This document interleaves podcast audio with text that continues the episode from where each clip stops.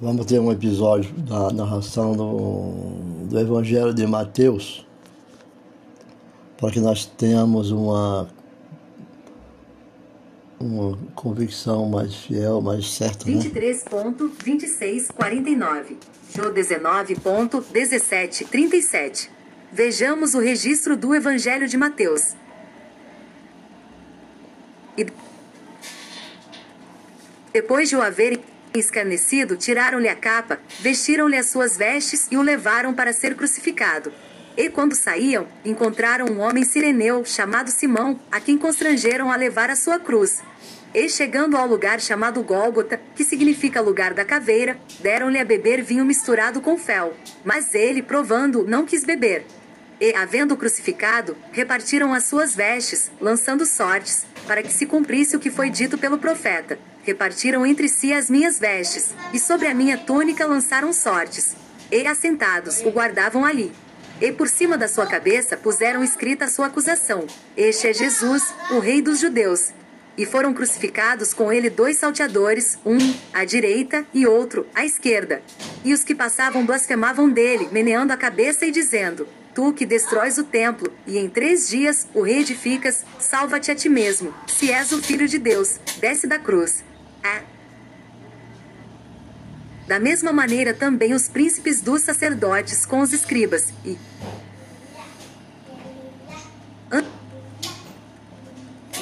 anciãos e fariseus escarnecendo diziam: Salvou os outros e a si mesmo não pode salvar-se. Se é o rei de Israel, desça agora da cruz e creremos nele. Confiou em Deus, livre-o agora se o ama, porque disse: Sou filho de Deus. E o mesmo lhe lançaram também em rosto os salteadores que com ele estavam crucificados. E, desde a hora sexta, houve trevas sobre toda a terra, até a hora nona. E perto da hora nona, exclamou Jesus em alta voz, dizendo: Eli, Eli, lema sabachthani, isto é, Deus meu, Deus meu, por que me desamparaste? E alguns dos que ali estavam, ouvindo isso, diziam: Este chama por Elias. E logo um deles, correndo, tomou uma esponja e embebeu-a em vinagre, e pondo-a numa cana, dava-lhe de beber. Os outros, porém, diziam: Deixa, vejamos se Elias vem livrá-lo. E Jesus, clamando outra vez com grande voz, entregou o Espírito. E eis que o véu do templo se rasgou em dois, de alto a baixo, e tremeu a terra, e fenderam-se as pedras,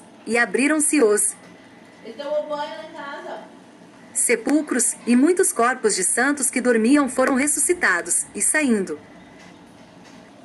dos sepulcros, depois da ressurreição dele, entraram na Cidade Santa e apareceram a muitos.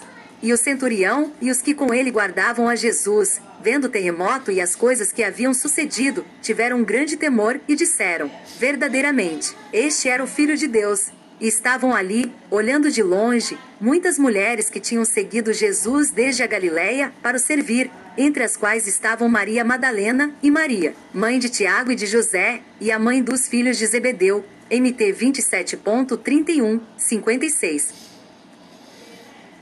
Antes que fosse submetido à cruz, a Jesus foi imposto uma série de sofrimentos, sei los. A nós açoitamento romano, a vítima era despida e presa a uma coluna, ou então ela curvava-se sobre um tronco, com as mãos atadas nele. Ó. Instrumento de tortura consistia num curto cabo de madeira no qual estavam presas várias tiras de couro com pequenos pedaços de ferro ou osso, presos nas pontas. Os golpes eram aplicados às costas da vítima por dois algozes, um de cada lado da vítima. Os cortes eram tão profundos que apareciam as veias, as artérias e, às vezes, até certos órgãos internos. Muitas vezes, a vítima morria durante o açoitamento ou flagelação. A flagelação era uma tortura pavorosa.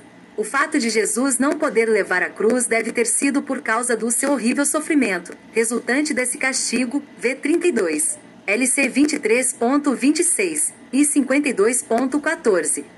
Mas ele foi ferido pelas nossas transgressões e moído pelas nossas iniquidades. O castigo que nos traz a paz estava sobre ele, e, pelas suas pisaduras fomos sarados. E 53.5, 1P2.24. D. Desamarraram as mãos de Jesus e o puseram em meio à tropa romana. V27. Os soldados colocam uma capa sobre ele, põem um caniço em sua mão e uma coroa de espinhos na sua cabeça. V 29. Os soldados escarnecem dele e batem no seu rosto e na cabeça, fazendo penetrar profundamente os espinhos no couro cabeludo. V 30.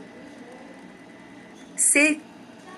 Levando a pesada cruz no ombro, Cristo lentamente inicia a caminhada para o Gólgota.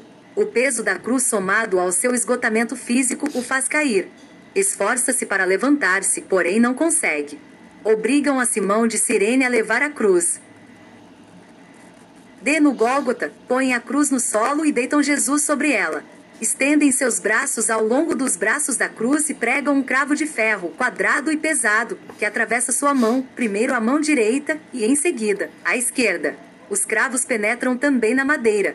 A seguir, estendem seus pés e os cravam na cruz, com cravos maiores do que os das mãos. E agora Jesus, cheio de ferimentos e coberto de sangue, é um espetáculo patético para o povo que assiste ao ato. As dores são atrozes em todo o seu corpo, ficando naquela posição horrível por várias horas. Os braços estão afadigados. Sente grandes câmbaras nos músculos e rasga-se a pele das suas costas. Começa outra agonia, uma dor insuportável no peito, causada pela compressão dos fluidos no coração. Sente uma sede abrasadora, Jô 19.28, e está consciente do sofrimento e do escárnio dos que passam junto à cruz. Vivenda 39. 44. F. Este brado de Cristo assinala o ponto culminante dos seus sofrimentos pelo mundo perdido. Seu brado em aramaico: Deus meu, Deus meu, por que me desamparaste? Testemunha que ele experimentou a separação de Deus Pai ao tornar-se substituto do pecador. Esta é a pior tristeza. Angústia e dor que ele sente.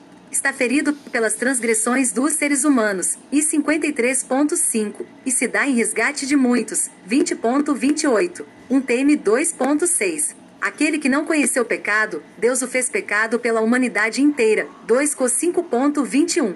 Assim, mediante seus sofrimentos, Cristo redime a raça humana. 1 P1.19.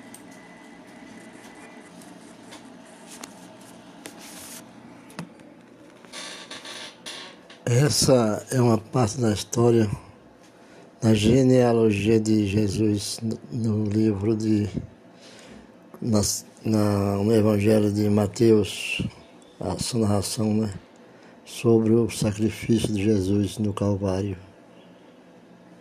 Segundo os relatos né, assistidos nessa narração, ele se entregou pelos nossos pecados.